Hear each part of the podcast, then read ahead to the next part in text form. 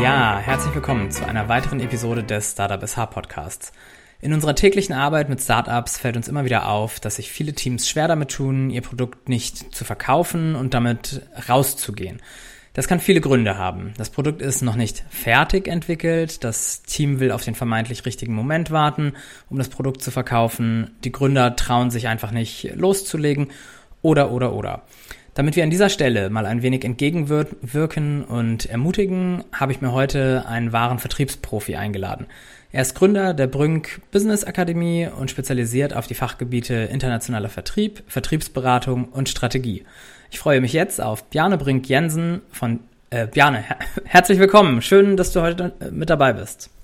Vielen Dank, Felix. Ja, bleib gern ruhig beim Bjarne. Ich bin ja hier in Dänemark. Also hier heißt ja jeder Jensen, Hansen, Nielsen. Also von daher äh, einfach nur Bjarne. Das mache ich sehr gerne. Bjarne, wie geht's dir denn so? Mir geht's gut. Erster Tag äh, nach dem Sommerurlaub gestern gleich mit der Erkältung. Also ich weiß nicht, der erste Sonnentag äh, äh, hat dann hier gleich eine Erkältung, aber ich bin am Ingwertee trinken. Hoffentlich macht die Stimme das mit. Das hoffen wir auch. Ja, Bjane, wir beginnen wie immer mal einmal mit ein paar schnellen Fragen zum Einstieg. Ähm, welches ist denn dein Lieblingsort, um etwas Kraft zu sammeln? Das Meer. Und äh, das heißt eigentlich sowohl die Ostsee oder ähm, ja das Rote Meer. Ich liebe das Meer. Also irgendwo am Wasser sein. Das, das schafft Kraft. Ja, schön. Welches ist denn dein Lieblingshobby? Hat auch mit dem Meer zu tun, Apnoe-Tauchen, also Freitauchen. Ich meditiere unter Wasser und tauche dann ab. Also wenn ich wirklich mal mental abtauchen will, dann halte ich den Atem an. Also Atem anhalten ist für mich mein Lieblingshobby. Wow, das haben wir hier noch nicht gehabt. Ja. Welches Buch würdest du denn gerne nochmal zum ersten Mal lesen? Das ist ganz lustig. Ich habe äh, in den, im, im Urlaub habe ich mir tatsächlich ein Buch rausgenommen und gesagt, Mensch, das müsste ich nochmal lesen. Nachtzug von Liss, äh, nach Lissabon von Pascal Messier. Ah. Spannend. Wir starten einleitend natürlich mit dir. Ähm, erzähl uns doch mal, wer bist du und was machst du? Ja, ich heiße Bjarne. Brönk Jensen ist der volle Name, aber ich habe seit 18 Jahren schon ähm, mich selbstständig gemacht, ähm, arbeite schon seit fast 30 Jahren im Vertrieb, äh, international Vertrieb. Ich bin ja auch in Dänemark, äh, bin aber in Schleswig-Holstein, Nordfriesland aufgewachsen, in der dänischen Minderheit und äh, arbeite auch weltweit, also mit Sprachen. Mhm. Wie ist denn so dein Background und woher hast du all deine Erfahrungen sammeln können?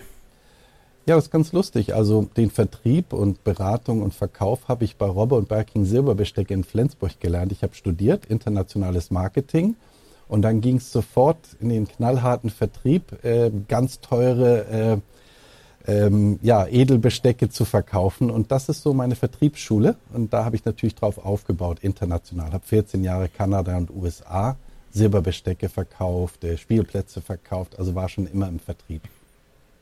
Wahnsinn. Und äh, jetzt bist du seit 14 Jahren selbstständig und machst eben Beratungen in diesem Bereich.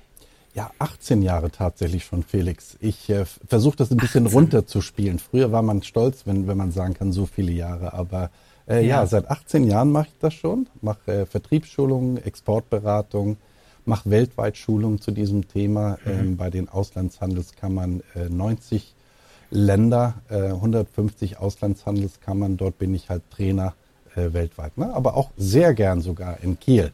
Bin ja öfters wow. auch jetzt in Kiel. Das klingt gut. Genau, du bist öfter in Kiel, da kommen wir nachher natürlich nochmal drauf. Ähm, bevor wir jetzt aber hier ins Detail gehen, ähm, eine Frage vorweg so, was erlebst du denn in deinen Beratungen? Kannst du sagen, wo die Hauptprobleme im Vertrieb bei deinen Kunden liegen?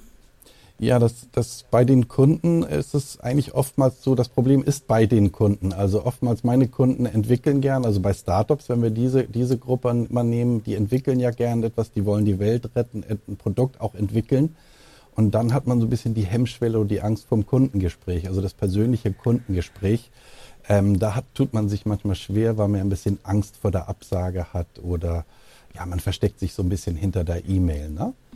Äh, das sind mhm. so bei kleineren Kunden. Ich mache ja auch für größere Vertriebskunden und da ist die Vertriebskultur, also weg von diesem preisaggressiven Verkaufen, mehr hin zu diesem werteschaffenden Beraten. Dieser Kulturwandel ist oftmals bei größeren Kunden die Schwierigkeit. Mhm. Lass uns mal ganz vorne anfangen. Ähm, was ist für dich Vertrieb? Hm, Vertrieb, das musste ich für mich selbst auch definieren, weil ich bin in den Vertrieb geschlittert. Eigentlich wollte ich was ganz anderes machen. Ich mag es nämlich, äh, Leuten zu helfen. Ich wollte eigentlich Chiropraktor werden. äh, bin so ein bisschen zufällig in den Vertrieb äh, geschlittert, habe dann Marketing studiert und wie gesagt, ich musste mir selbst so den Begriff Vertrieb für mich verinnerlichen. Und für mich ist Vertrieb verstehen und verstanden werden. Das heißt, zunächst den Kunden verstehen, damit der überhaupt Lust hat, mich zu verstehen. Also dem Kunden helfen, eine Entscheidung zu treffen, die Werte schafft. Das war für mich wichtig. Ich wollte nicht so ein lästiger Verkäufer werden, sondern wirklich so ein mhm. Trusted Advisor. Das ist für mich wichtig. Verstehen und verstanden werden. Ja, sehr schön. Ähm, du hast es eben schon einmal angesprochen, so das Mindset, ähm, das richtige Mindset entstehen lassen. Wie ist denn dein Mindset dazu? Also mein Mindset ist so, dass ich wirklich meinen Kunden gerne helfen möchte bei den Themen, die ich natürlich habe, auch, aber wenn ich auch äh, Silberbestecke verkauft hat, also ein tolles Essen zu decken oder ein tolles Essen, Esserlebnis zu haben. Später habe ich Spielgeräte verkauft, also so das sichere Spielen der Kinder zu sichern, äh, die drei bis achtjährigen, damit sie keine Unfälle haben. Also wirklich zu helfen, äh, ein Produkt zu verkaufen, ist ja nicht das, sondern eigentlich dem Kunden helfen, ein Problem zu lösen. Also dieser Helfer zu sein, Berater zu sein. Das war für mich wichtig. Das ist das Mindset, das ich immer habe. Mhm. Lass uns das doch mal gleich adaptieren auf die Startups. Ähm, wie, könnt, wie könnte ich jetzt für mein Startup das passende Mindset finden und dieses gegebenenfalls auch in meinem Startup etablieren?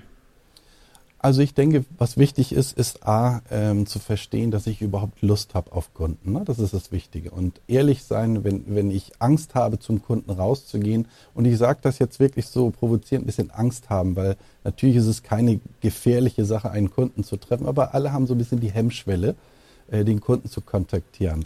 Äh, aber wenn ich wirklich was Tolles gemacht habe, was die meisten, die, äh, die lösen ja irgendein technisches Problem oder haben irgendwas erfunden dann ist es schade, wenn das versteckt im Keller bleibt. Also äh, das richtige Mindset ist wirklich Lust zu haben, der Welt zu zeigen, was ich gemacht habe, aber ohne irgendwie sich selbst als lästiger Vertreter zu sehen. Also das Mindset muss wirklich sein, so, ich bin stolz auf das, was ich mache äh, und äh, ich möchte eigentlich früh mit den Kunden darüber sprechen. Äh, und diese mhm. Angst ein bisschen wegnehmen. Genau, also wir wollen das Produkt ja an den, an den Mann und an die Frau bringen. Genau. Welcher Vertriebsweg, äh, wie finde ich den richtigen Vertriebsweg für mein Startup und mein Produkt? Wie kann, kann man da herangehen?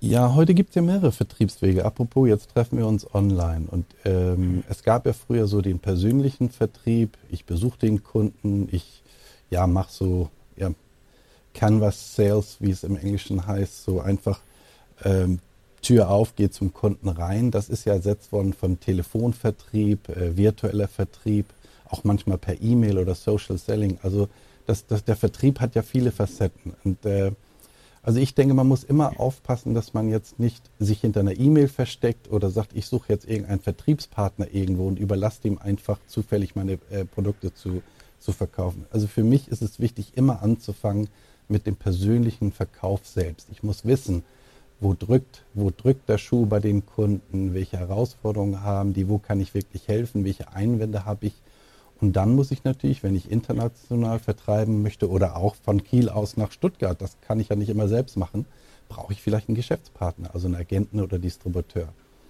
Ähm, also ich glaube, man muss so, so überlegen, will ich Social Selling machen, also digitales Verkaufen, soll das das unterstützen? Aber für mich fängt mhm. das immer mit dem persönlichen Kundengespräch an. Also trau dich raus zu dem Kunden, damit, wenn du einen anderen Vertriebsweg suchst, du eigentlich weißt, was sind die Herausforderungen, die ich lösen kann beim Kunden. Mhm. Du, sag, also, du sagst es, sagtest es jetzt mehrfach, das persönliche Gespräch ähm, ist für dich eben am wichtigsten und sollte auch für alle am wichtigsten sein. Wie kann ich dieses Gespräch denn eigentlich trainieren und welche Punkte muss ich dabei berücksichtigen? Ja, also ich, ich denke, man muss es in einem vertrauten Raum trainieren. Äh, Übung macht Meister und gleichzeitig auch ähm, das Gehirn unterscheidet ja nicht, ob ich jetzt mit dir jetzt spreche, ganz freundschaftlich, Felix, dass wir uns austauschen oder ob du ein reeller Kunde bist. Das heißt, wenn ich sagen würde, Mensch, Felix, ich würde es ganz gerne mal mit dir üben, dir mein Produkt mhm. mal präsentieren, dann kann ich im Grunde genommen so ein paar fiktive Übungskundengespräche mit Freunden oder Bekannten oder auch im Team machen.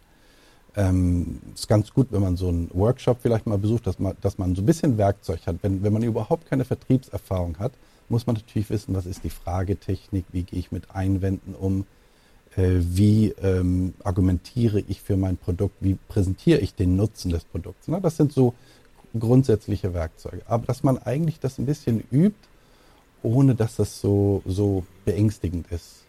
Äh, und dann mhm. auch die Reaktion von, von, von den Ersten so, mal bekommen kann. Das würde ich einfach, also einfach mal üben in der Firma, dass man sich mal austauscht mit ein paar Vertriebspartnern zusammen, sich austauschen. Aber diese Werkzeuge des Vertriebs müsste man schon kennen. Mhm. Und wenn wir jetzt, du sagtest es eingangs, ähm, man muss die Bedarfe des Kunden analysieren. Du hast mir auch schon im Vorfeld gesagt, für dich sind die Sympathien ganz wichtig. Ähm, wie kriege ich denn die Bedarfe raus und wie kann ich auf diesem Wege dann die Sympathie aufbauen zum Kunden? Ja, also wie gesagt, verstehen und verstanden werden, das ist wirklich die Reihenfolge. Also wenn, wenn ich unter Zeitdruck komme, Felix, wenn ich jetzt zum Beispiel zu wissen bekomme, ich habe nur zehn Minuten bei einem Kunden oder einem Einkäufer, das ist bei größeren Einkäufern nicht selten, dass sie sagen, ja, hör zu, sie haben zehn Minuten, mich zu überzeugen.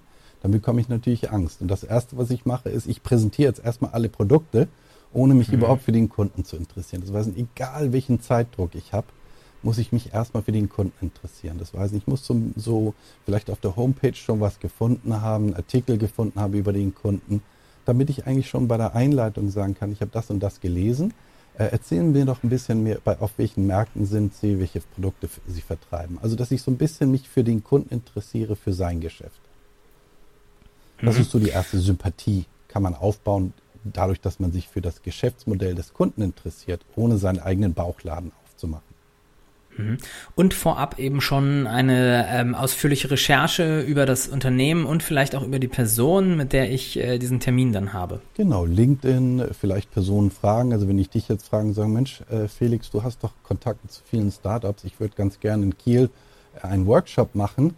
Ähm, mhm. Wo glaubst du, wer hätte zum Beispiel zum Thema Vertrieb in die USA, wer, wer hat da ein bisschen Bauchschmerzen oder wem fällt jetzt das äh, der Vertrieb über Agenten und Distributeure schwer. Das heißen, ich frage einfach mal ein bisschen im Netzwerk. Ähm, mhm. Das ist eine gute Idee. Und dann kann man ein bisschen recherchieren, ähm, aber aufpassen, dass man nicht so als Besserwisser rüberkommt oder so Name-Dropping macht, dass sie sagt, ja, ich kenne ja den Felix, könnten Sie mir vielleicht da äh, vielleicht einen Termin besorgen. Also man muss sich vorbereiten, aber auch nicht irgendwie die, die Kunden überfallen.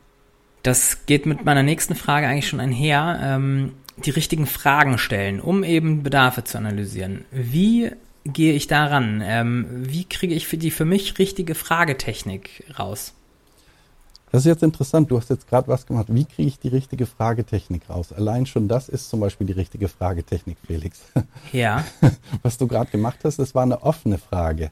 Äh, und mhm. A, wir müssen authentisch bleiben. Ähm, wir müssen aufpassen, ja. dass wir jetzt nicht zu zu trainiert rüberkommen. Aber viele Fragen, geschlossene Fragen, wenn sie unter Zeitdruck kommen, also es ist wirklich gefährlich, es hört sich wie ein Verhör an und ich fühle mich mhm. irgendwie erdrückt. Also eine offene Frage, nur wenn die Frage zu offen ist, wenn du jetzt gefragt hättest, ähm, was ist die richtige Vertriebstechnik, dann wäre das ja ein Riesenfeld, das wir aufgemacht haben. Nein, du hast gesagt, wel welche Fragentechnik ist die richtige? Und das heißen, hier geht es um Fragetechnik. Also für mich ist wichtig eine offene Frage, aber mhm. trotzdem irgendwie einen Rahmen gesetzt. Wenn ich jetzt zum Beispiel was über dich oder dein Privatleben wissen möchte, wenn ich jetzt fragen würde, was ist für dich im Leben wichtig, Felix, dann wäre das ja ein Riesenfeld, das wir aufmachen. Wenn ich jetzt aber Vorsicht, ja. äh, vorsichtig fragen sollte, Felix, was ist wichtig, wenn du mit deiner Familie in den Urlaub gehst? Dann wissen wir, dass es um den Urlaub geht. Das heißt, die Fragetechnik muss irgendwie so einen Rahmen haben, dass das nicht zu weit rausgeht, aber trotzdem irgendwie offen bleiben. Mhm. Und das heißen, wenn ich mich ein bisschen recherchiert habe, dann gibt es natürlich Fragen, die natürlich wären, die ich dann ergänzend fragen kann, dass ich mich für den Kunden interessiere. Aber die muss immer offen sein.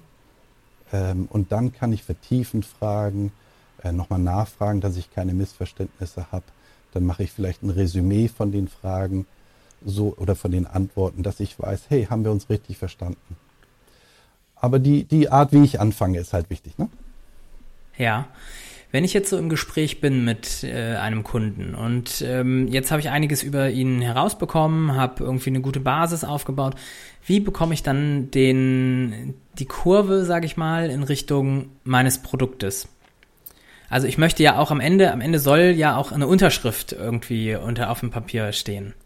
Ja, und das ist die nächste Frage. Möchte ich eigentlich eine Unterschrift auf dem Papier haben oder möchte ich mir nur die Erlaubnis haben, Felix, dass, dass wenn ich jetzt herausfinde, jetzt kenne ich dein Unternehmen, aber im Grunde genommen ähm, bist du nicht allein der Entscheider, sondern vielleicht auch zwei, drei andere. Vielleicht ist ja eigentlich, was mhm. ich erreichen möchte, ein neuen Termin, wo ich alle Entscheidungsträger habe.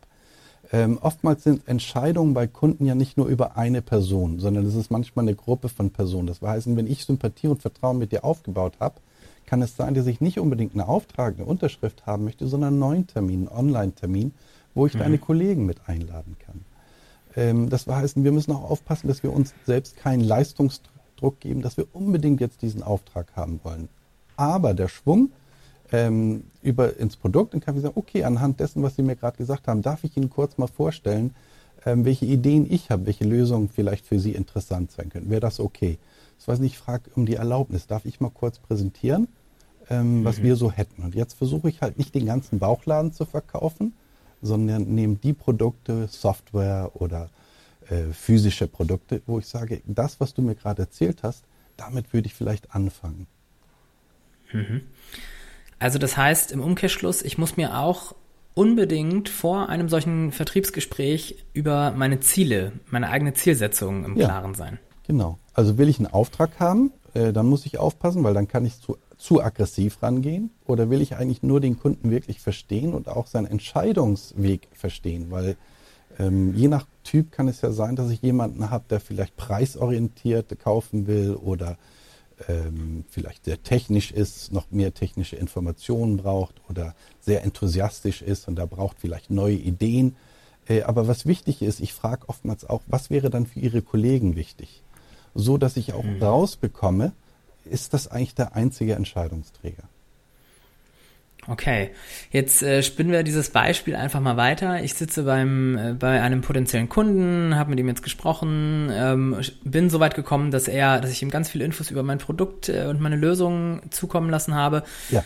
Und jetzt wird gesagt, jetzt kommen Einwände. Sie sind zu teuer. Ja, das passt das ist bei so der uns Klassiker. nicht. Das ist genau, ja, das ist ja. so der Klassiker, der eigentlich so alles gleich niederbügelt. Aber da gibt's ja noch viel verschiedene irgendwie von über von ich, du bist zu teuer, das Produkt passt hier nicht, äh, wir haben das immer schon auf unsere Art gemacht und, und, und. Genau. Wie kann ich da denn entgegenwirken und einlenken?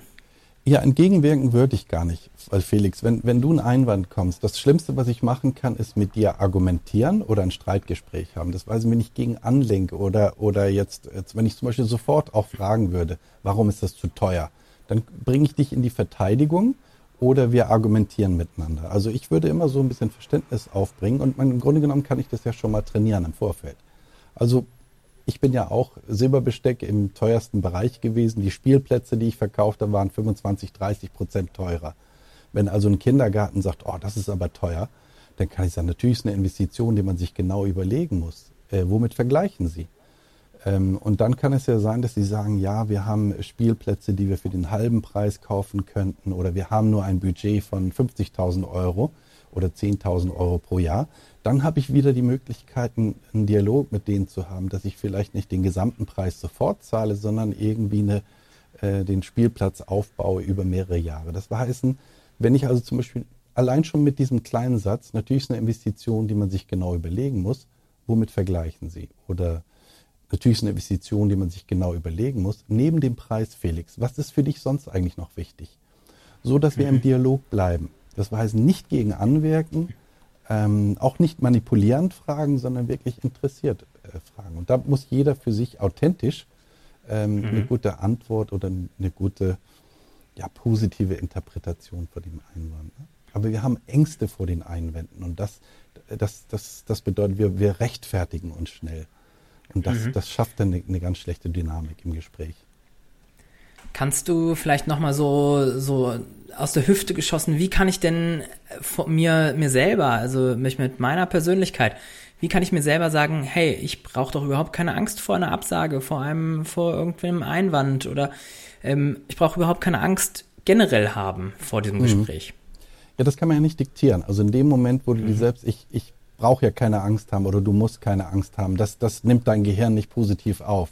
Also das Einzige, was man machen kann, ist sagen, okay, was, wenn ich trainiere mit Leuten, ob das jetzt im Einzelgespräch ist, Coach, Coaching-Gespräch, wie wir das ja im Grunde genommen ein bisschen machen, äh, dann sage ich mir, okay, was sind dann die Einwände, die du entweder täglich hörst oder wo du wirklich denkst, oh, wenn da Einwand kommt, dann, dann kriege ich Angst. Also im Grunde genommen, was sind die Einwände, die du irgendwie befürchtest? Wenn wir die mhm. mal runterschreiben, sind das oftmals nur zwei, drei Einwände. Jetzt, jetzt trainiere ich die, schreib mir die vielleicht auch hinten bei dir an die Wand, so dass wenn der Einwand kommt, dann kannst du entspannt sagen, okay, so werde ich darauf reagieren. Das mhm. Interessante ist, ich habe ja manchmal so Mitfahrtage, wo ich mit Vertrieblern mitfahre. Die haben Angst vor bestimmten Einwänden, die sind die ganze Woche nicht gekommen. Äh, die Angst vor dem Einwand hat, war größer als die Wahrscheinlichkeit, dass es wirklich kommt. Und im Grunde genommen ja. Ja, üben und äh, das Gehirn ein bisschen trainieren, dass, hey, wenn der Einwand kommt, dann reagiere ich ganz locker. Mhm. Jetzt ähm, können wir mal dieses Gespräch, ich sitze beim Kunden, habe mit ihm gesprochen und jetzt kommt tatsächlich im Endeffekt vielleicht eine Absage. Wie kann ich damit am besten umgehen? Ja, akzeptieren manchmal. Also ich würde ja auch mhm. sagen, man muss ja auch aufpassen, ich muss ja nicht jeden Kunden gewinnen, sondern ich muss einstufen, ist das ein Kunde, der überhaupt, wo ich Werte schaffen kann. Also ich bin ja auch so, wenn mhm. ich dem nicht helfen kann, weil er es nicht will oder weil es nicht wertvoll ist oder wenn das Timing nicht richtig ist, muss ich das akzeptieren. Ähm, und dann habe ich die Möglichkeit, so ein bisschen in bildlich gesprochen, ich kann entweder sagen, so, die Visitenkarte gehört auf den Friedhof, weil da rufe ich nicht mehr an, weil da fahre ich immer nur an die Wand. Oder mhm. ich sage, hm, im Grunde genommen, jetzt passt das gerade nicht. Ich tue es mal in die Gefriertruhe und im nächsten Jahr probiere ich nochmal zu hören. Mhm. Äh, oder halt in den Kühlschrank sagen, in zwei, drei Wochen passt es vielleicht besser und dann hole ich mir die Erlaubnis ein, mit dem Kunden zu sagen, sollten wir vielleicht nochmal in ein paar Wochen sprechen oder was darf ich Ihnen noch schicken an Unterlagen, damit Sie zum späteren Zeitpunkt vielleicht mal auf mich zurückkommen können. Also die mhm. Tür offen halten, halte ich wichtig. Äh, oder auch zum Beispiel fragen, Mensch, wenn ich in einem halben Jahr nochmal anrufen würde, was müsste ich dann entwickelt haben, damit es für Sie dann interessant ist? Aber manchmal auch akzeptieren, dass es eine Absage ist. Also ich, ja. ich wir wollen ja keinen ja. belämmern. Okay. Du hast eben was Spannendes gesagt. Ich muss eben die, meine Kunden, potenziellen Kunden muss ich klassifizieren. Also ja. auch das ganz konkret machen, mich vorher hinsetzen und sagen, hier sind 100 Unternehmen, genau. die schon mal einteilen, ähm, wie potenzialträchtig sie sind, wie wichtig sie für mein Startup sind ähm, und dementsprechend dann auch eine gebührende Vorbereitung. Genau. Und ich würde auch sagen, wenn ich jetzt neu bin als Startup, ähm, das dann ist natürlich, wenn ich jetzt A-Kunden habe, sagt, oh, die muss ich unbedingt gewinnen, dann würde ich vielleicht mhm. bei C- oder B-Kunden mal ein bisschen üben, also ein paar Auftritte haben. Ja. Weil wie gesagt, Erfolgserlebnisse, ähm, ja, da kommt die Brust raus, da fühle ich mich entspannter. Und also wie gesagt, klassifizieren nach Potenzial, aber dann nicht unbedingt mit A angehen oder, oder sagen, okay, jetzt rufe ich mal drei äh, A-Kunden an, äh, fünf B-Kunden, drei, drei nochmal C-Kunden und dann schaue ich mal, wie die unterschiedlich reagieren. Aber mhm. Vorbereitung, Struktur, Werkzeuge und eine gewisse Lockerheit dann trainieren. Ja, sehr gut. Wenn du jetzt ähm, eine Art Vertriebskoffer mit dem wichtigsten Handwerkszeug packen müsstest, was wäre dort drin? Also ich habe immer drei Werkzeuge. Einwandbehandlung und ich, ich sage immer, wer das knackt, weil da, da sind oftmals so die Hemmschwellen, die man hat. Ne? Also wenn ich mhm. entspannt mhm. mit Einwänden umgehen kann und die werden am Telefon immer kommen, im persönlichen Gespräch ein bisschen weicher, ähm, dann, dann, dann gehe ich damit besser um. Also die Fragetechnik muss sitzen, äh, entspannt, authentisch, aber trotzdem irgendwie auch eine, eine, eine strukturierte, methodische äh, Herangehensweise. Das, das sind so die beiden mhm. Werkzeuge. Und dann die Nutzenargumentation. Ich muss natürlich genau wissen, welchen Mehrwert schaffe ich überhaupt. Aber das würde ich als drittes stellen, weil gerade die Verkäufer und äh, ich nenne sie Verkäufer, die das sofort raus und die kommen halt in die Kategorie Verkäufer anstatt die Berater. Die mhm. Berater fragen zuerst, gehen entspannt mit, äh, mit, äh, ja, mit Einwänden um. Das ist so die Reihenfolge. Mhm. Das sind so die drei wichtigsten. Und das klingt wirklich einfach, aber das, das, das, das sind drei wichtige Werkzeuge. Das ist schon herausfordernd und das bereitet man noch lange vor und übt es vor allem lange, ne? Genau. Ähm, abschließend jetzt noch ein Hinweis von dir an die Startups. Ähm, was würdest du sagen, wenn du jetzt sagst, also womit sollten sie sich als allererstes beschäftigen? Ja, ich denke eigentlich früh schon. Also einige machen das ja auch. Also früh schon, wenn ich meine, mein Produkt entwickle, ähm, dass ich wirklich rausgehe und potenzielle Kunden mal frage, die mit reinnehmen. Also so Co-Creation und äh, äh, Co-Innovation äh, eigentlich die Kunden mit einbeziehen. Ne? So dass ich relativ früh schon merke, wie reagieren die drauf. Gern schon mit einem Prototyp rausgehen und sagen, hey, wir hätten gern Ihre Hilfe, wir sind dabei, äh, ein Produkt fertigzustellen. Ähm, könnten Sie das mal mit uns gemeinsam besprechen? Wir hätten jetzt schon gern so ein bisschen die Marktreife. Also schon früh raus zu den Kunden. damit ich nicht warte, bis ich denke, ich habe jetzt alles durchgedacht. Also so früh wie möglich zu, Kunden, zu den Kunden raus. Ja, das ist doch gut. Also das, äh, ja, das sollten sich alle Startups merken. So, ähm, Jane, wir haben jetzt noch als abschließenden Punkt einmal ähm, einen Hinweis auf den kommenden Workshop im Oktober. Ich glaube, am 17. und 18. Oktober findet der statt. Ähm, da bist du tatsächlich in Kiel ja. und ähm, bietest einen zweitägigen Vertriebsworkshop an. Ähm, kannst du da noch einmal ganz kurz umreißen, was so die Inhalte sein werden? Ja, der Titel ist auch Trusted Advisor, also dieser werteschaffende Berater. Wir wollen halt gerne schulen, dass egal welchen Vertrieb ich habe, ob es jetzt digitale Produkte sind, äh, analoge Produkte, international, national, dass ich mich wohlfühle in der Beraterrolle. Also wie werde ich zum Trusted Advisor? Ähm, und das sind so zwei Tage, wo wir wirklich interaktiv miteinander üben, aus verschiedenen Branchen vielleicht kommen, verschiedene Erfahrungen haben und das moderiere ich dann so als Workshop, wo ich Input gebe, aber gleichzeitig auch wirklich praxisnahe Übungen. Ähm, mhm. Und da kann man dann auch kurz sagen, Mensch, ich habe so international ähm, Ambitionen, wie gehe ich mit Vertriebspartnern im Ausland um. Also wir haben auch Zeit, so ein bisschen so Einzelfälle der, der Startups zu sehen, wie weit seid ihr eigentlich im Vertrieb schon. Mhm. Das ist so ein bisschen Erfahrungsaustausch und ein Workshop. Ja, super, das klingt auf jeden Fall sehr, sehr spannend. Ja, Bjane, wir müssen leider zum Ende kommen. Äh, wir haben schon, sind schon über der Zeit. Ähm, vielen, vielen Dank, dass du da warst und dieses, diesen ganzen Input gegeben hast. Danke auch und dann dir noch einen schönen Restsommer. Das wünsche ich dir auch. Ja, liebe Hörerinnen und Hörer, ich hoffe, ihr habt jetzt ein wenig Rüstzeug mit an die Hand bekommen, um euren Vertrieb ein bisschen auf Vordermann zu bringen. Dabei sei angemerkt, dass dies wirklich nur ein ganz kleiner Einblick in das Thema ist und dass man sich mit dem Vertrieb natürlich noch viel, viel tiefer beschäftigen sollte und muss. Wenn ihr jetzt aber sagt, ich habe Bock auf Vertrieb und auch Lust, diese und weitere Themen einfach noch weiter zu vertiefen, dann meldet euch gerne bei uns in der WTSH, denn am 17. und 18. Oktober, wie wir es eben schon gesagt haben, startet wieder ein zweitägiger Vertriebsworkshop mit Bjane. Den Link dazu stelle ich euch natürlich auch nochmal in die Show Notes. Ansonsten würde ich sagen, vielen Dank, dass ihr reingehört habt. Bis zum nächsten Mal. Macht's gut.